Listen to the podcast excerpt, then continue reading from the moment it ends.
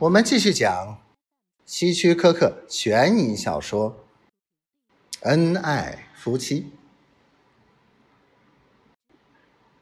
约翰的咖啡还是温的，他慢慢的喝着。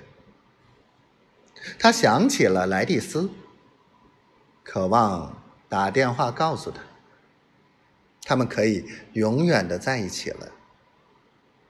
再过一段时间，他们就可以结婚了。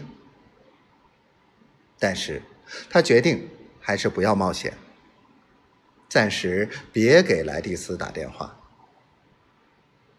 他觉得快乐而镇静。他从来没有这么轻松过。毫无疑问，这种轻松来自他刚才做过的事情。他甚至有些瞌睡了。他从来没有这么瞌睡过。他应该到客厅的沙发上躺一下，这比给医生打电话还重要。但是他等不及到沙发上。他把头放在餐桌上，他的双手在摇晃。玛丽和约翰的朋友毫不怀疑这场双重悲剧是怎么发生的。他们仔细想想，就意识到商店是个危机四伏的地方。那天晚上，玛丽不小心被雕像砸到头上。约翰发现她死了，悲痛欲绝。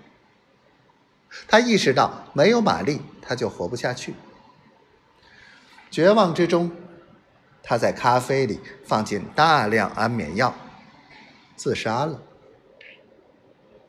他们都记得，在玛丽和约翰上次庆祝他们结婚周年时，都说希望同年同月同日死。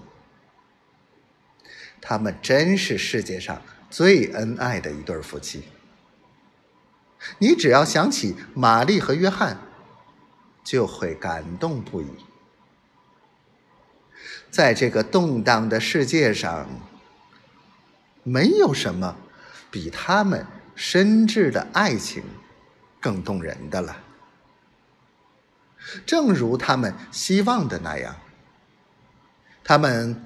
在同一天晚上死去，这真是太让人感动了。